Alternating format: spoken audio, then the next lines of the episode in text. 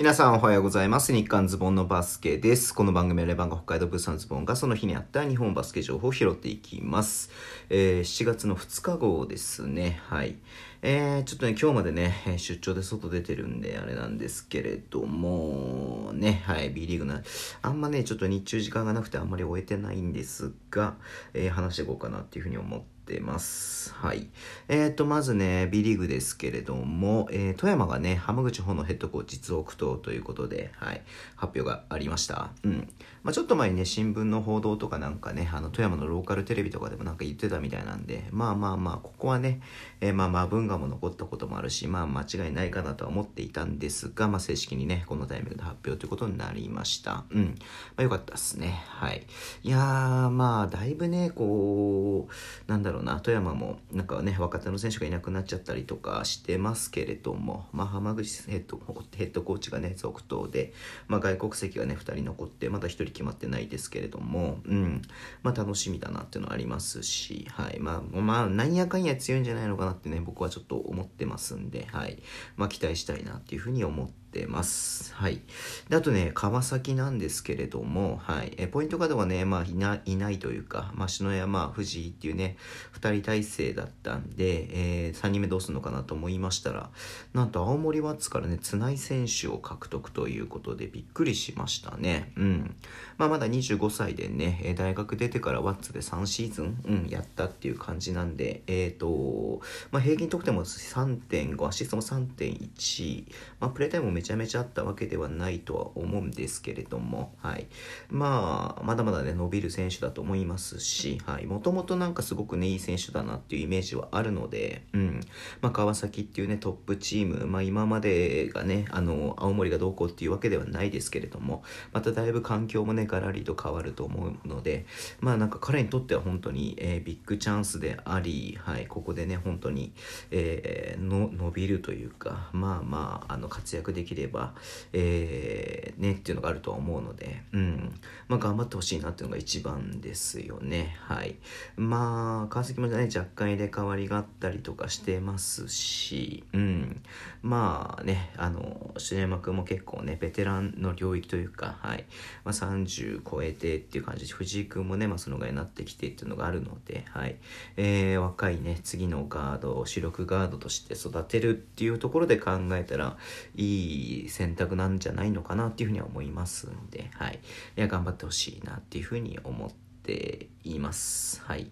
あとは、えー、横浜ですね、B1 で言うと、土屋アリスター時代くんが大阪からね、えー、加入ということで、うん。まあ、日本人ビッグマン、まあ、大阪ではそんなにね、えー、プレータイム恵まれなかったどころか、ほとんど試合出てなかったですけれどもね、うん。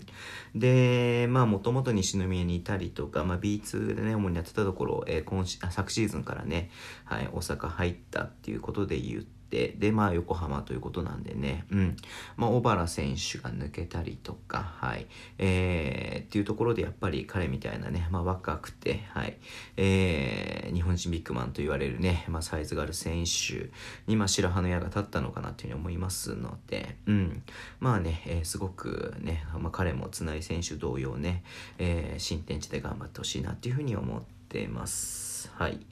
で、えっ、ー、とあれか、島根のね、上里和夢選手が仙台へ、えっ、ー、とね、えー、と、移籍ということで出てました。まあ、仙台もね、またちょっとガラリと変わって、まあ、若い感じになるかなっていうふうに思いますし、外国籍もね、2人入れ替わってます。2人じゃないか。外国籍もね、2人入れ替わってますんで、うん。まあ、それを考えるとね、えっ、ー、と、また、まあ、仙台もね、B2 優勝っていうのは間違いなくね、えー、なんつうの、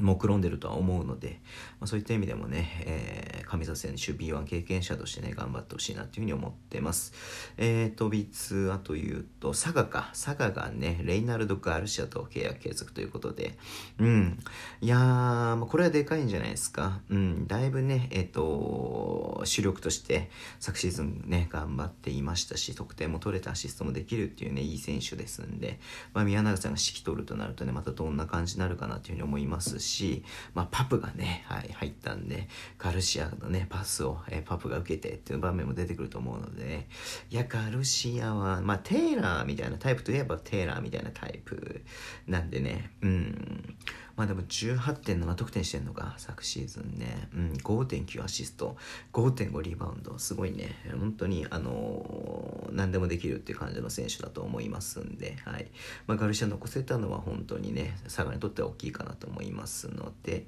えー、頑張ってほしいなっていうふうに思います。で、えー、最後かな。これで最後ですけれども、えー、ライジングゼファー福岡ですね。はい。台湾出身のリン・チーウェイ、リン・チーウェイさん、リン・チーウェイ選手を獲得ということですね。うん。まあ、2メーターでね、95キロのね、4番選手っていうことなんで、まあ、中西区みたいなね、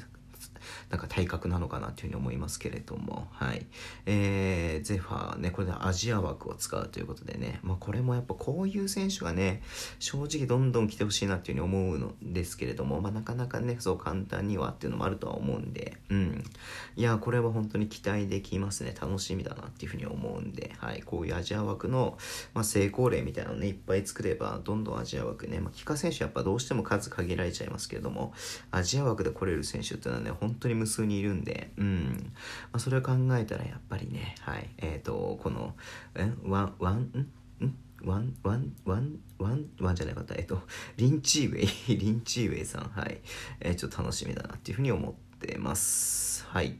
えー、そんな感じでね、さっとした感じになっちゃいますけれども、終わりにしたいと思います。Twitter でも情報を発信のぜひフォローお願いします。えー、YouTube で毎日配信しています。明日もね、えっ、ー、と、プレミア公開になりますけども、3日の日ね、はい。えー、よろしくお願いします。えっ、と、ラジオトークを鍋ていく方はハートボタンを押してください。では、今日もお付き合いいただきありがとうございます。それでは、いってらっしゃい。